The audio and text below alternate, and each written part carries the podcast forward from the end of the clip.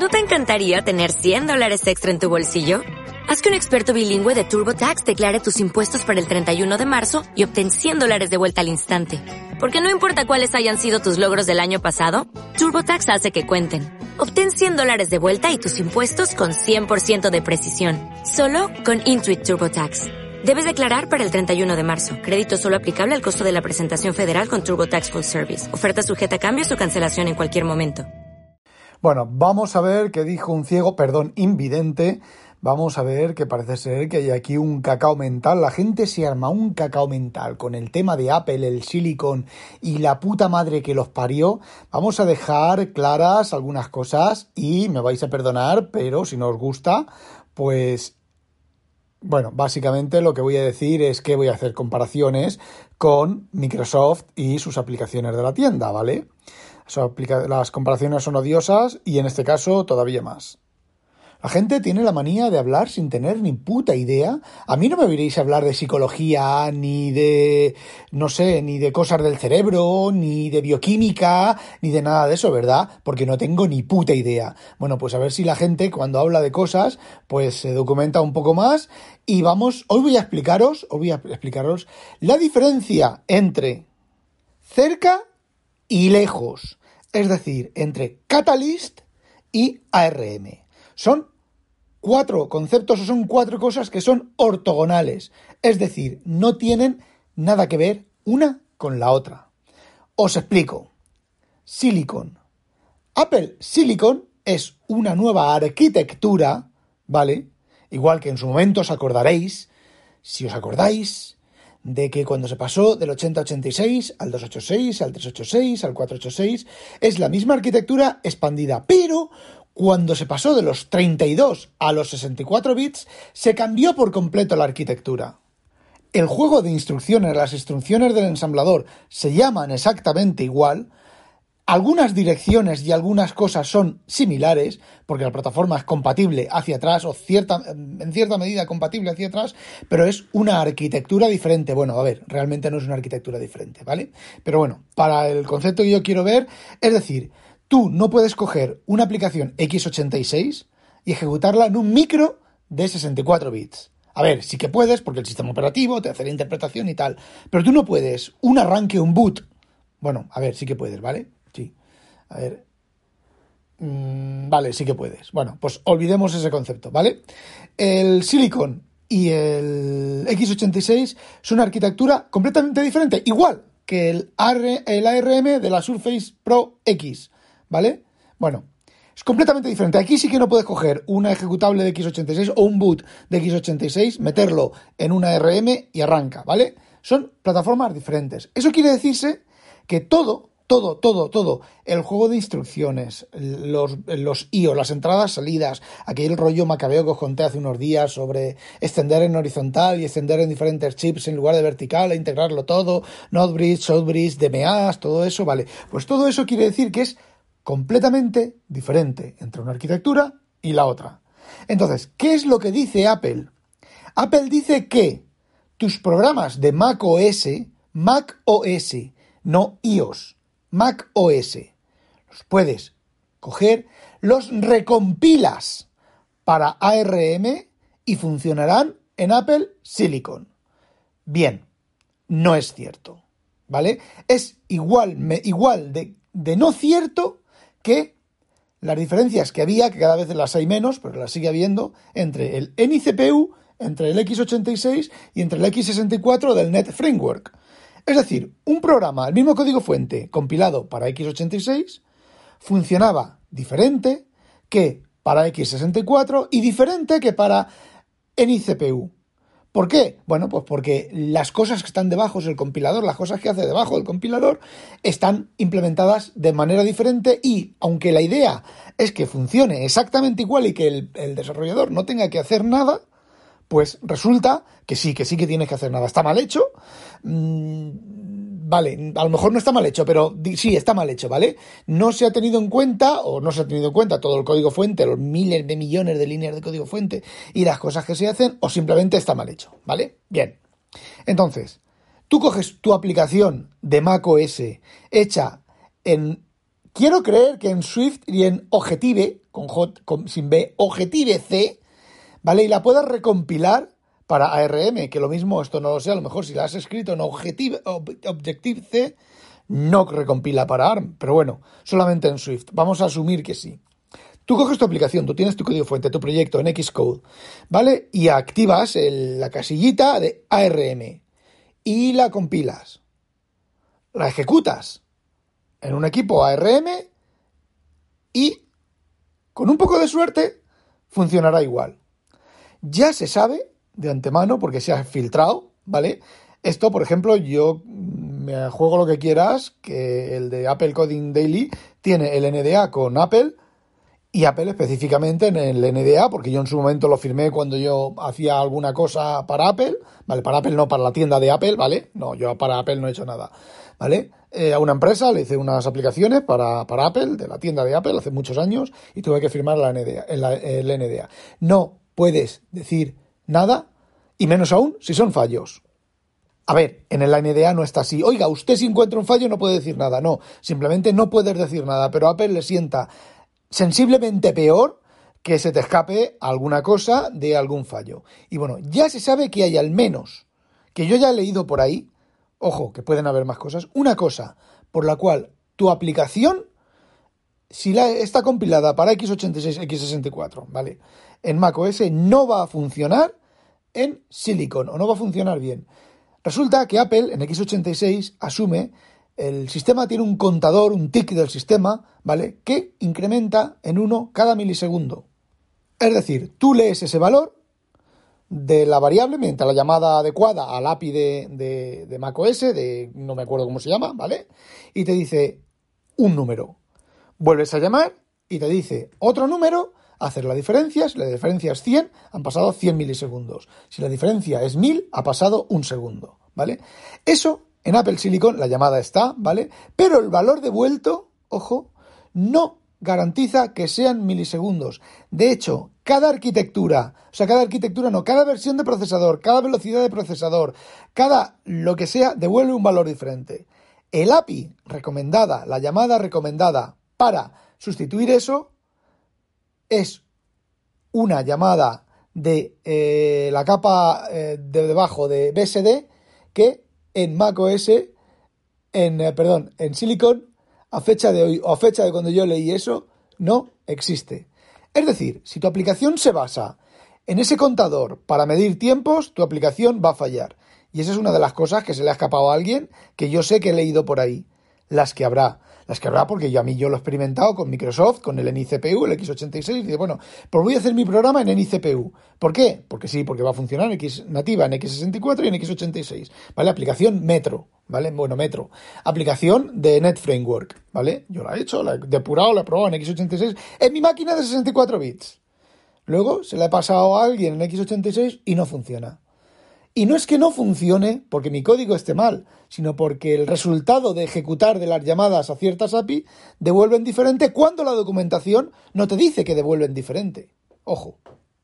¿Cuál es la solución más sencilla a eso? x86 y sí, x86, tanto en x64 como en x86 se ejecuta bien. Lo que ocurre que en x64 se ejecuta como una aplicación emulada, entre comillas, de x86. Bueno, volviendo a macOS. Eso es ARM y x86. Ahora hay una cosa, va a salir una cosa en Apple Silicon, ¿vale? Que se llama Rosetta 2, que las aplicaciones compiladas como x86 podrán funcionar en Apple Silicon en el modo emulado, ¿vale? Igual que eso que tiene la Surface Pro X, pero ya se sabe de antemano que como ese metrónomo y otras cosas que he leído y no me acuerdo ahora, no funciona igual, tu aplicación que va a funcionar bien en macOS x86, lo más seguro, si usas esas, llamadas y otras que no recuerdo, no va a funcionar bien en modo emulado. Eso es una cosa. Y es voluntario del programador generar un ejecutable, un bundle, ¿vale? Un ejecutable que lleve dentro la versión de ARM y la versión de x86, bueno, de x64 en el caso de Apple, porque ya no se permite código de, de 32 bits, ¿vale? Entonces, si tú activas esa casilla, tu ejecutable genera o generará tanto el ejecutable para macOS Apple Silicon y el ejecutable para macOS eh, x86 o eh, plataforma Intel, ¿vale? y es voluntario tuyo. Puede ocurrir, no lo sé, me imagino que será posible también compilar solo para ARM y olvidarte de la plataforma x86, me imagino. Pero eso es completa y totalmente diferente a lo de Catalyst. Catalyst es coger una aplicación desarrollada para el iPad, me imagino que las, híbridas o las mixtas o como se llamen, desarrolladas para el iPhone y para el iPad también, activas otra casilla dentro de Xcode y funcionará en Apple, en macOS, ¿vale? En macOS Silicon y en macOS Intel. ¿Por qué se sabe esto? Porque ya hay aplicaciones Catalyst. De hecho, la grabadora de, voz de Apple es Catalyst y ya está en macOS Intel, ¿vale? Y GoodNotes, por ejemplo, una compañía de terceros, GoodNotes, la aplicación de GoodNotes, también es Catalyst. Entonces, la, la versión 5 de GoodNotes, tanto en el iPad como en macOS, es el, es el mismo ejecutable, no, es el ejecutable compilado para iPad y compilado para Catalyst. O a lo mejor es el mismo ejecutable, ¿vale? Pero con la opción, con la casilla de que sea Catalyst. Y es algo voluntario del programador. Es decir, el programador podrá seguir queriendo mantener una aplicación para macOS y otra aplicación diferente para iOS. Es voluntario de él. ¿Qué es lo que ocurre? Que si marca la casilla de eh, Catalyst y la casilla de eh, eh, Silicon, pues que su aplicación, en teoría, en teoría, que ahora viene aquí el tío de la rebaja, va a funcionar tanto en Intel, tanto en iPad, como tanto en macOS. Yo ya he oído por ahí campanas al vuelo que el Catalyst en 2019, cuando lo anunciaron en el 2019, era una puta mierda pinchada en un puto palo de mierda. La versión del 2020, el propio Vitici también dice que no anda muy fina. Es decir, que para el programador independientemente o en contra de lo que, lo que dijo el marketing, que dice el marketing y que dice Apple, que es chequear una casilla, pues no es así. Luego, cuando tú, tu aplicación, que funciona perfecta en el iPad, la pones a ejecutarte en el, en el Mac, no va a funcionar bien. Te va a tocar hacer cosas y te va a tocar eh, bordear o te va a tocar eh, hacer un, un... Sí, bordear los bugs que parece ser que tiene Catalyst en macOS, que no son pocos. De hecho, la gente de GoodNotes, de GoodNotes ha dejado caer, no lo, pueden, no lo pueden decir porque Apple es tan hija de la gran puta de Babilonia que no permite esas cosas, te quita la licencia y te deja de firmar los ejecutables y te comes una mierda, ¿vale? Eh, yo, que la cosa está chunga, pero chunga de verdad, ¿vale? Evidentemente, si tu aplicación sale un texto que dice hola mamá y una animación, pues sí va a funcionar, ¿vale? A lo mejor hasta si la compila para, para eh, Windows, lo mismo hasta te funciona con, con este, con Xamarin. Pero una aplicación de verdad que funcione y tal, que complicada y tal, parece ser que no, ¿vale? También es algo que es que era de esperar, ¿vale? Porque no es una cosa eh, sencilla. Microsoft lleva muchos años, pero muchos, muchos más de los que parecen, con ese tipo de cosas, ese tipo de integraciones y con toda la experiencia que tiene Microsoft, pues de vez en cuando la cagan bien cagada. Así que ya sabéis, una cosa es Catalyst y si el programador quiere, y Catalyst se podrá ejecutar en Apple Silicon y en plataforma Intel si el programador quiere y activa las casillas adecuadas, y otra cosa son las aplicaciones de macOS para Intel que podrán ejecutarse en macOS Silicon para Silicon. Pero aún hay más, no hay otro inconveniente más. No penséis que esto es como tú estás con el iPad, ahí tumbado en tu sofá con el iPad. Ay, esto es un poco antiergonómico, me voy a mi Mac. Y coges y apagas tu iPad, enciendes tu Mac y ahí tienes la aplicación con lo que estabas haciendo en el Mac. No, hijo, no. Eso también lo tiene que implementar el programador, no me acuerdo cómo se llama, continuity, continuidad o su puta madre, ¿vale? ¿Qué es lo que quiere decir? Que es como funciona ahora, que tú tienes el iPad encendido, te vas al Mac y si existe la aplicación equivalente, te sale en, la, en el dock, en, un, en la esquina de la izquierda, te sale el icono de la aplicación que, estaba, que está activa en el iPad, haces clic en ese icono, se te abre la aplicación nativa de, nativa o Catalyst o lo que sea de macOS. Y en teoría, en teoría, sigues haciendo lo que estabas haciendo en tu iPad. Y viceversa, ¿vale? Pero eso quiere decir que hay que tienen que funcionar muchas cosas. Tiene que funcionar en la iCloud Drive perfectamente, se tiene que haber sincronizado todo perfectamente, cosa que no siempre es así.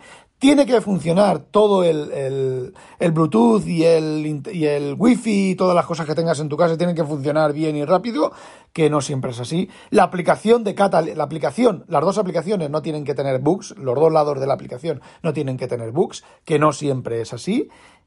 Y el programador tiene que haberlo hecho bien. Así que no esperéis que esto es jauja.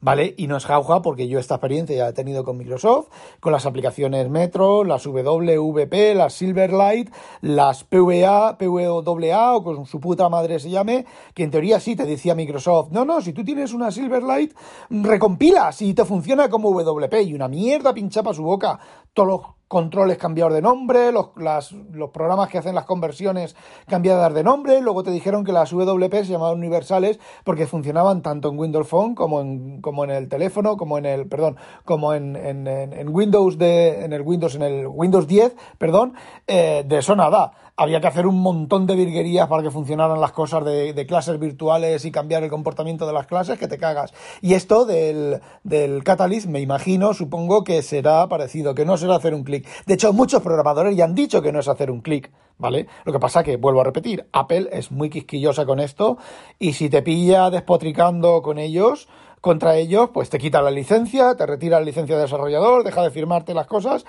y bueno, pues te comen los mocos. Si eres un desarrollador exclusivo de Apple, pues te comen los mocos. Por eso tiene a mucha gente que podría protestar, mucha gente que podría quejarse y la tiene callada con ese tipo de, os voy a llamar como se llama, de ese tipo de extorsión. Y por contra, por ejemplo, Microsoft eh, ya poder llamarle pringuezorra, que no te van a penalizar en ningún momento, por lo menos si eres un desarrollador independiente, si eres un desarrollador que no tiene nada que ver con ellos, que no eres socio partner ni nada, pero bueno, si es un partner, es un partner, ¿vale? Y bueno, yo de hecho subí, me la aprobaron una tienda, una aplicación en la tienda de cuando era Windows Phone y las, creo que fue una, una WP que petaba, se llamaba Crash App, demostrando, eh, no, ¿cómo era? Eh, que me la. Bueno, a ver, ya no está porque ya no estoy yo en la tienda, ¿vale? Pero estuvo un montón de años. Como era eh, un ejemplo de lo malas que son las aplicaciones en, en, la tienda. A ver, estaba hecho a propósito que reventara la aplicación. De hecho, en Windows 10, en Windows hacía un crash, hacía una escritura en cero, no me acuerdo lo que hacía, ¿vale? En Windows 10 le pegaba un buen trayazo a Windows 10, al runtime de, de, las aplicaciones WP, que había veces que se caía el sistema entero, que era simplemente un crash, ¿vale? No, era, no es que yo haya hecho una juanquerada ahí de algo súper complicado, de no sé qué, de acceder al no sé qué, no, era una escritura cero. O sea, era escribir en la dirección cero, que se supone que debe de estar protegido, de que incluso el compilador debía decirte que no podía escribir en cero. Así que, bueno, pues eso. Entonces, a ver, no os confundáis. Apple, Mac OS en Apple Silicon y las aplicaciones de macOS en Apple, en Apple Silicon es, son las aplicaciones de macOS de Intel portadas a Apple Silicon si el programador quiere y si no, emuladas si funcionan bien, ¿vale? En el caso de que funcionen bien. Y otra cosa es Catalyst, que es otra cosa diferente, siempre, siempre, siempre, si el programador quiere, ¿vale? En el caso de macOS Silicon, si el programador no quiere, tú tienes tu aplicación de x86 y tienes suerte que funciona con el Rosetta 2, pues mientras Rosetta 2 esté en marcha, pues te funcionará. Cuando Rosetta 2, Apple diga, se acabó el Rosetta 2, pues dejará de funcionarte si el programador no lo ha actualizado. Y repito, Catalyst son aplicaciones del iPad en macOS Silicon y e Intel si el programador quiere. Ya no sé si podrá distinguirse entre eh, sí para Silicon y no para Intel y viceversa o no, pero es completamente diferente, ¿vale? Y las Catalyst ya están, ya os he dicho, GoodNotes es una de ellas y la grabadora de voz de, Apple es otra de ellas, hay más. Map, en, Big Sur, mapas, eh, mensajes, eh, esta de, de notificaciones, no, de reminders, son aplicaciones Catalyst que es la misma, la misma, entre comillas, aplicación en Big Sur. Big Sur Intel, Big Sur ARM y iPad es, según, según Apple, el mismo ejecutable corriendo en los diferentes sitios. Pero eso no quiere decir que tú puedas coger, digamos que tú puedas coger eh, la aplicación de, de, del iPad, cogerla y decir, hacer así con el dedo y decir, ¡hala! Vete para macOS y ejecútate en macOS. Depende de muchas cosas, ¿vale? Que os, más o menos os lo he explicado. Bueno, chicos, que esto se alarga otra vez, 20 minutos. ¡Vivan los iPad, los, los iPad! los podcast largos. Bueno, chicos, no olvidéis sospechosos habitualizaros y que no os la pique un pollo belga.